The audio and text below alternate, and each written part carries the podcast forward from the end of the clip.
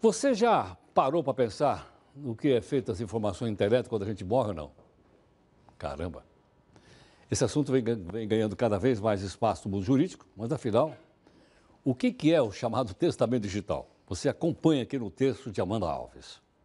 Não tem como negar que as redes sociais guardam parte da história dos usuários. Momentos marcantes e até mesmo detalhes do dia a dia ficam registrados no mundo online, assim como documentos e arquivos pessoais. A preocupação com essa grande quantidade de dados e informações já fez muita gente deixar testamentos digitais. No meio jurídico, esse termo não existe, mas a intenção pode estar presente em um testamento público feito no cartório. Dentro da, da sua definição de testamento, você pode colocar ali tudo que você quer que seja cumprido após a sua morte. A definição dos seus herdeiros, né, que vão receber os seus bens digitais, que pode ser uma discografia, uma biblioteca online, uh, moedas virtuais, você pode ter uma carteira de criptomoedas e você resolve destinar isso para uma determinada pessoa ou instituição.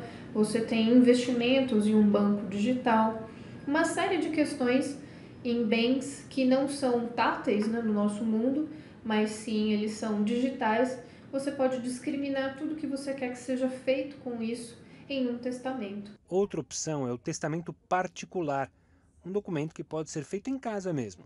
Esse testamento particular, para ele ser válido, ele precisa ter assinatura de três testemunhas. Então é necessário que outras pessoas tenham ciência desse seu testamento particular.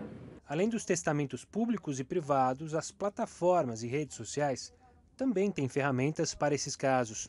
O Google, por exemplo, tem um gerenciador de conta inativa o usuário só precisa determinar um período máximo em que a conta pode ficar inativa e deve escolher uma pessoa para ser notificada caso isso aconteça.